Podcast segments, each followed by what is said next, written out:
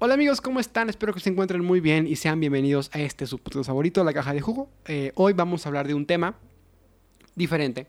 Hoy vamos a tener una temática diferente, pero lo veo necesario. Veo necesario hablar de esto, veo necesario platicarlo, porque este es mi lugar seguro. Este es mi lugar en el cual me siento libre de expresarme lo que siento y no me siento bien. Honestamente, no me siento bien. Hoy hablaremos de cosas que están pasando en Estados Unidos y que de una u otra forma nos están afectando aquí a México. Y vamos a hablar de esto. Antes que nada, si no sabes lo que pasó, te invito a que te informes de medios oficiales. No te informes mediante Twitter, no te informes mediante WhatsApp, no te informes por Facebook ni YouTubers. Infórmate por medios oficiales que tengan un respaldo. Porque veo mucha gente que se informa y no saben la cantidad increíble de, face, de fake news que están circulando. Así que por favor, no te informes conmigo, no te informes con nadie más. Infórmate tú solito con medios oficiales. Ahora sí vamos a empezar. Para dar un poquito de contexto, ¿qué pasó? Bueno, en Estados Unidos, hace unos cuantos días, o una semana, dos semanas me parece, un policía blanco mató a una persona negra. ¿Eso pasó? No le podemos cambiar el nombre, no podemos hacerle, hacerlo ver más bonito. Hubo un asesinato por parte de un policía.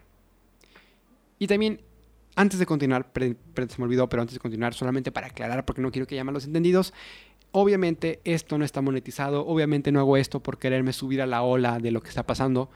Simplemente hablar de esos temas, tanto en YouTube como en Spotify, te minimizan el video para que la gente no lo vea, pero quiero hacerlo. Y de verdad, porque sé que puede haber gente que lo pueda malinterpretar, no, no, no lo hago por, por, vaya, por esa vía. No lo hago por ganar dinero. Ningún contenido que hago en internet me paga ni un peso. Lo hago porque quiero expresarme y quiero aprovechar los medios de comunicación y mi libre expresión. Pero bueno, ahora sí, continuemos. Eso pasó en Estados Unidos. Eso llevó a una cantidad increíble de gente a protestar. 50 estados de Estados Unidos salieron a protestar, a decir que están en descontentos. Hoy salió que gente en otros países también salieron a protestar. ¿Y por qué la gente sale a protestar? Porque honestamente yo pienso, y de verdad quiero creer, que el racismo no dura 20 años. Que de aquí a 20 años el racismo ya no existe. Eso es lo que quiero creer y de verdad lo pienso y creo y quiero que suceda. ¿Y por qué? Porque yo, yo creo y viendo la situación ahorita, es que muchas personas, demasiadas, la mayoría, son adultos grandes, son adultos que tienen 30, 40, 50 años o más, los que hacen o toman, hacen prácticas racistas. Y en un momento dado se van a morir. ¿Y qué va a pasar? Y por eso hago este podcast, por eso hago este episodio, porque nosotros como generación tenemos la responsabilidad de cambiar al mundo. Se oye muy increíble, se oye muy pesado, pero tenemos que hacerlo y no es tan complicado como pensamos. ¿Cómo cambiamos el mundo? ¿Cómo hacemos que entreguemos un, mundo mejor al, mundo que llegamos? Muy sencillo, dándole valores a las nuevas generaciones. No sabes la cantidad de cosas buenas que puedes hacer si le enseñas a un niño que tiene que respetar a todos. Si le muestras a un niño los valores del amor, de la amistad, del respeto, la tolerancia, valores que, que, fundamentan la unión entre los seres humanos, híjole, no sabes lo que puedes cambiar. Simplemente por un niño. Entonces, gente que me está escuchando, si me escucha algún maestro, alguna maestra, algún futuro maestro, alguna futura maestra, piensen que ustedes tienen el poder de literalmente cambiar el mundo. Hace poquito platicaba con alguien sobre qué se puede hacer. Si lo correcto sería donar dinero, si no sirve de nada el activismo por Twitter. Y yo honestamente pienso que las dos maneras de una u otra forma estás apoyando el movimiento. Y si no tienes recursos para apoyar, si no tienes, si no puedes ir a protestar, simplemente comparte el mensaje. Simplemente tú como persona sé un ejemplo. Trata de cambiar la vida de los demás, trata de pensar pensamiento, de cambiar pensamientos de los demás, porque eso indirectamente va a ser un mundo mejor. Entonces tenemos esa responsabilidad, tenemos que tomarla y tenemos que cambiar este planeta. Así que simplemente, en serio, trata de mostrar los valores que tienen que ser muestra en redes sociales tu apoyo, porque también la indiferencia o el ignorarlo, eso también te hace estar del otro lado, del lado de los malos, de los que piensan que está mal. Y hay que pensar muy bien en qué lado de la historia quieres quedar en un futuro, los que están bien o los que están mal. Y honestamente se me hace muy, muy complicado pensar que gente aún, aún sea racista, porque a mí, a mí se me hace tan tonto, tan, tan menso, que la gente te discrimine por tu color de piel Y, y no sé si ha sido porque yo he vivido esto, yo he vivido racismo, y no sé si sea por eso, pero a mí se me hace muy, muy tonto hacerlo. De verdad, honestamente. Y bueno, vamos a eso porque eso nos va a dar pie a otro tema, pero vamos a empezar con lo que les quería contar. Eh, hay un video en mi canal que lo pueden encontrar por ahí, que es mi historia de racismo en Estados Unidos. Porque sí, tengo una historia de racismo en Estados Unidos. A mí alguna vez me discriminaron por ser mexicano. Una, una de las veces, fueron dos veces, eh, todo, lo primero fue, vaya, perdón, perdón si me trago mucho, perdón si este podcast se escucha muy mal, si no sé hablar, pero es un tema difícil para mí hablarlo, pero quería hablarlo de verdad, de mucho corazón. Pero bueno, ah, todo pasó en 2017, cuando fui a un viaje escolar en mi preparatoria, fuimos a Houston, y en el camino de Houston llegamos a un Walmart, a un Walmart, una tienda normal, convencional, que una persona visita siempre. Eh, íbamos varios compañeros de mi prepa, yo estaba con otro compañero, los dos éramos morenitos, obviamente éramos mexicanos, se veía obvio. Y entramos todos a Walmart, ¿no? Y había una persona, ay, escucho raro, pero bueno. Había una persona por ahí que nos empezó a seguir. Nos empezó a seguir así nada más. Nos empezaba a ver de reojo, nos veía como que estamos haciendo. Y vaya, no quería creer que era porque éramos mexicanos. No quería creer que era porque éramos morenos. Pero el simple hecho que no siga a las personas blancas y siga a ti, a tu compañero, que no se ven igual que todos los de ahí, empieza a levantar sospechas. Y llega un punto en el cual se acerca y nos pregunta, no me acuerdo quién le preguntó si ella o, ella vino a nosotros, pero pasó algo así como que nos dijo, por favor no, no, no hagan nada, no hagan nada sospechoso. Y es como, ¿sospechoso? ¿Por qué sospechoso? Estamos en Walmart caminando, ¿por qué somos sospechosos? Y vaya, es, esa fue la primera vez que me pasó a mí. Y honestamente es algo muy leve a comparación de todo lo que ha pasado. Más a rato hablaremos de otra historia. Pero la primera vez que me pasó a mí, yo estaba en shock. Yo estaba en negación. Dije, no, esto no es posible. Esto no puede pasar. Esto, no es cierto. Esto nada más es una invención. Y ahí me cayó el 20, que es muy real. Y me cayó el 20 que hay personas que lo viven todos los días. Qué estresante es para una persona que todos los días lo estén checando diferente a los demás. Qué estresante debe de ser una persona estar cuidando que, no lo estén observando. Tener que vestirse de una forma o actuar de una forma o siempre estar en, unos horarios para que no se vea sospechoso. Qué difícil debe de ser, de verdad. Y después pasó, ya llegamos a Houston. En Houston, ya los últimos días fuimos a una feria de diversiones. Eh, me subí a una montaña rusa. Era un día muy bonito. Estaba muy, muy divertido esa, esa, esa ocasión. Me la estaba pasando muy bien con mis compañeros y se fila a una montaña rusa, una fila como de una hora y media, y llegué a la montaña rusa. Me subo al carrito, me siento, y no sé si la persona pensó que no hablaba español, no sé si la persona pensaba que no lo iba a escuchar, pero llega, estaba una, señora, una mujer atrás de mí, y al momento de subirse le pregunta al chavo que maneja ahí la montaña rusa, oye, ¿cuál es mi lugar? Y le dice, ah, es al lado del, del muchacho, ahí, ahí con él. Y me dice, oye, es que yo no me quiero sentar al lado de él. Y le pregunta, ¿por qué no? Es una montaña rusa, todos tienen que sentarse al lado de las personas para poder caber. dice, no, es que él es mexicano. No me quiero sentar al lado del mexicano.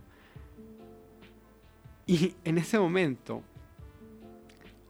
volteé a ver al chavo, volteé a ver a mí, este, nos quedamos como con cara de, ¿qué? ¿Qué acaba de... ¿Qué está pasando?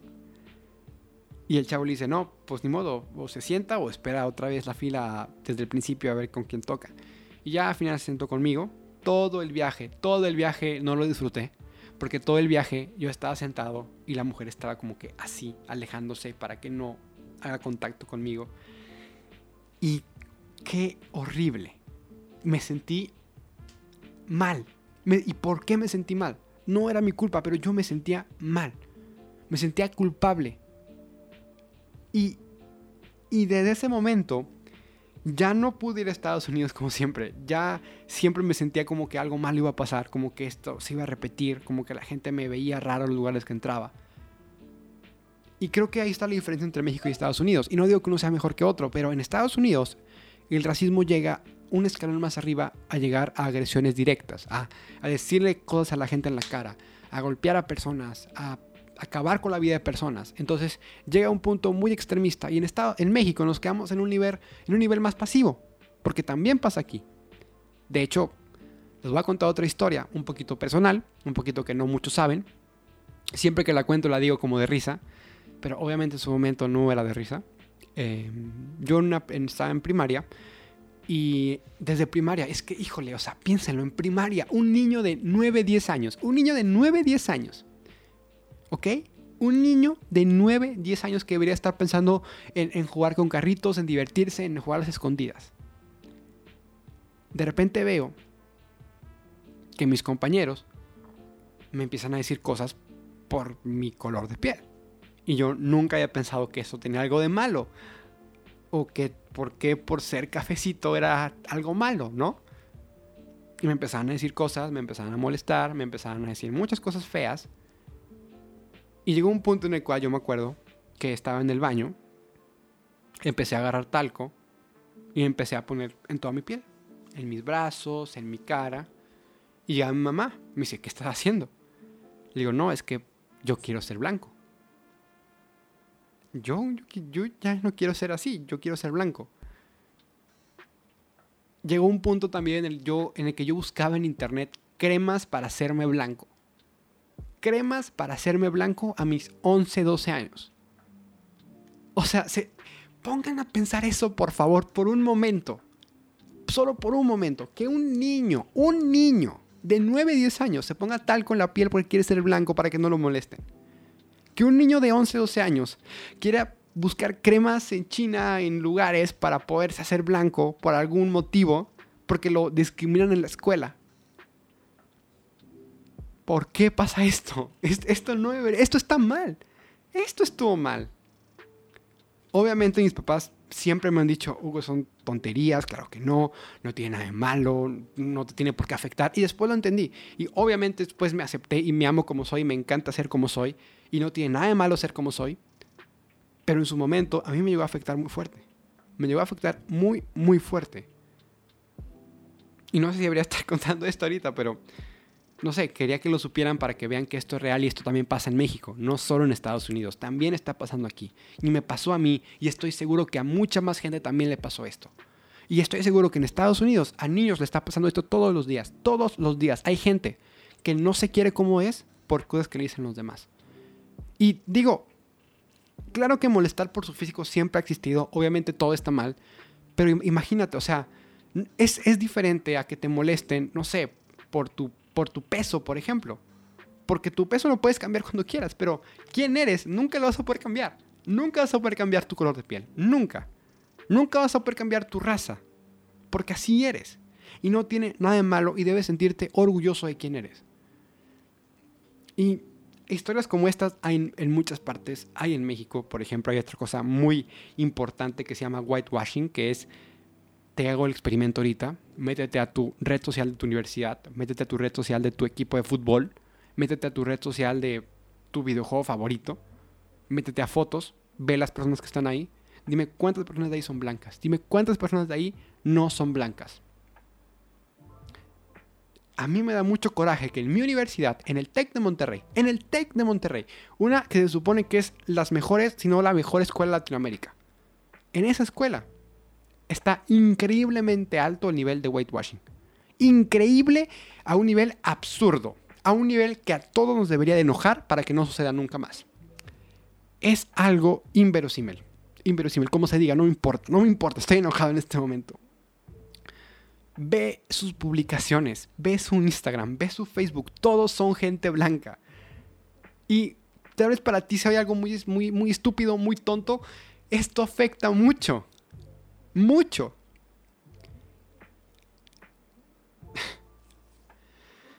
O sea, no, no puede ser, no puede ser que en mis 20 años de vida, la primera vez que me vi representado en una película fue a los 18 años con Coco, con Coco, una película animada de Disney, una película americana. La primera vez que me vi representado en una película.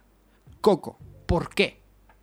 Tenemos un cine tan rico, tenemos un cine tan increíble y todos los personajes de las películas, todos son blancos. Todos. Y si no es blanco, es pobre. ¿Por qué? Porque es moreno. ¿Por qué? ¿Quién sabe? Porque las personas piensan que alguien moreno no puede ser exitoso. No entiendo por qué. O sea, que... Qué, qué feo. qué feo que por nacer como eres, simplemente por eso las oportunidades te cierran. Solamente por nacer como eres. Y aquí está el problema. El problema es que en México pasa y hay gente que lo ignora o que piensa que no tiene nada de malo. Que no pasa nada si nunca ves a un moreno en una televisión. No pasa nada si nunca ves a alguien que se parece a ti en un comercial de universidad. No sé si piensen que estoy exagerando, no sé si no estén de acuerdo conmigo, pero vaya. Yo lo hablo de un lado que me ha pasado. Lo hablo de un lado en el cual a día de hoy todavía me sigue afectando de una u otra forma.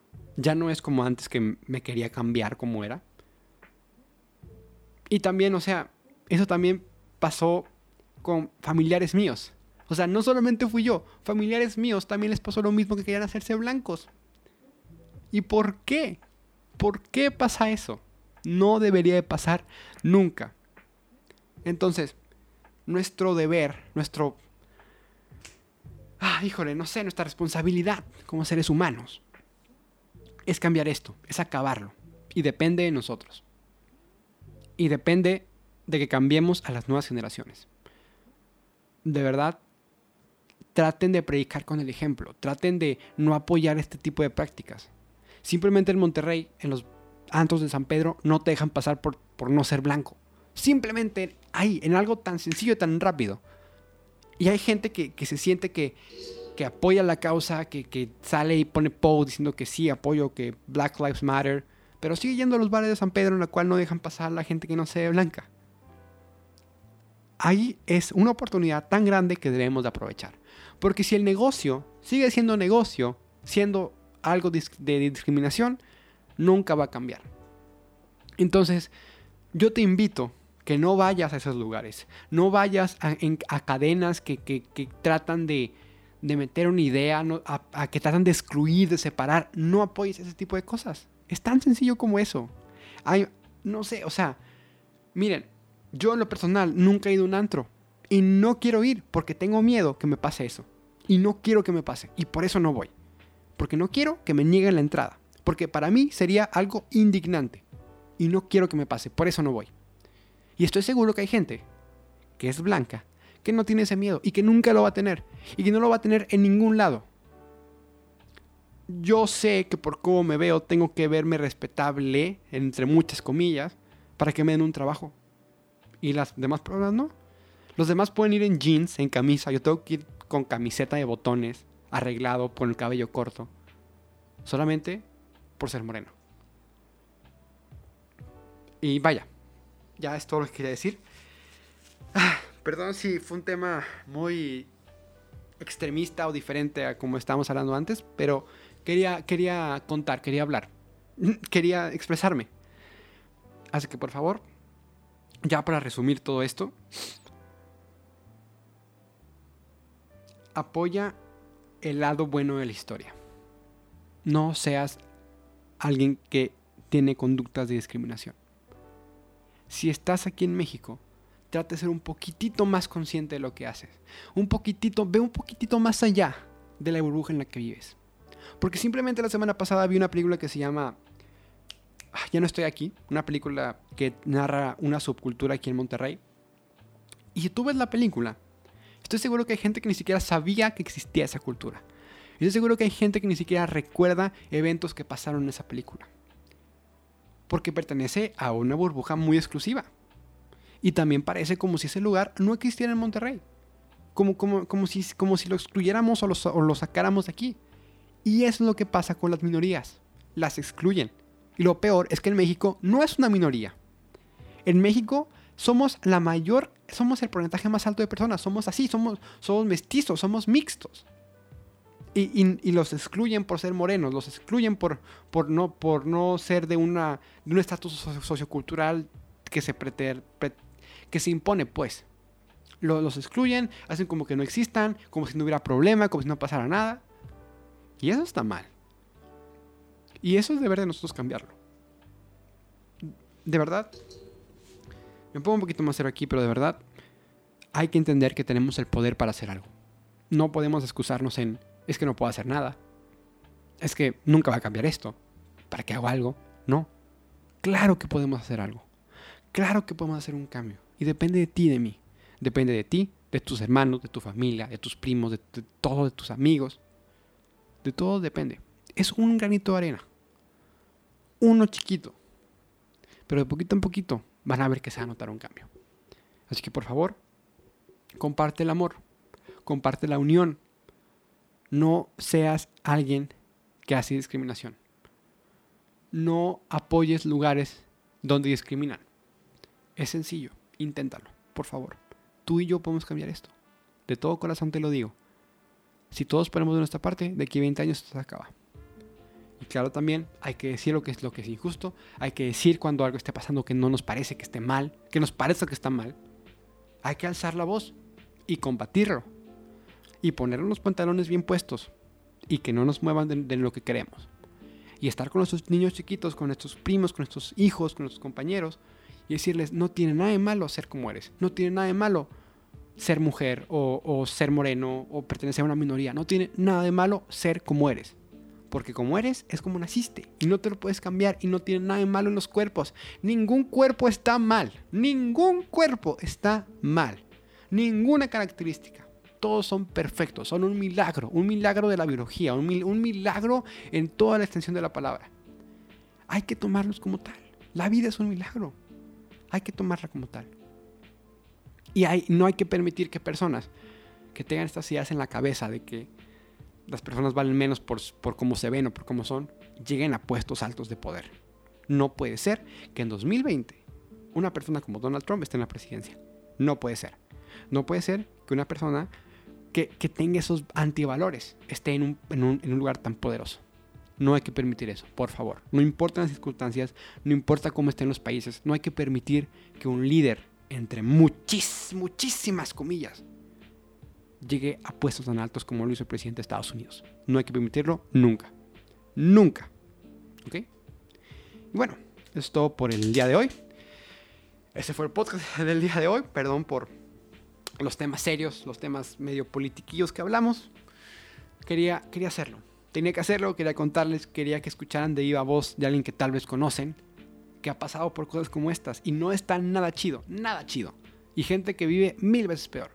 Entonces hay que unirnos, de verdad, hay que unirnos y desde tu privilegio trata de cambiar el mundo. Sí se puede, no tiene nada de malo, sí se puede poder hacerlo, sí, es posible 100%. Yo creo en ustedes y yo creo en mí.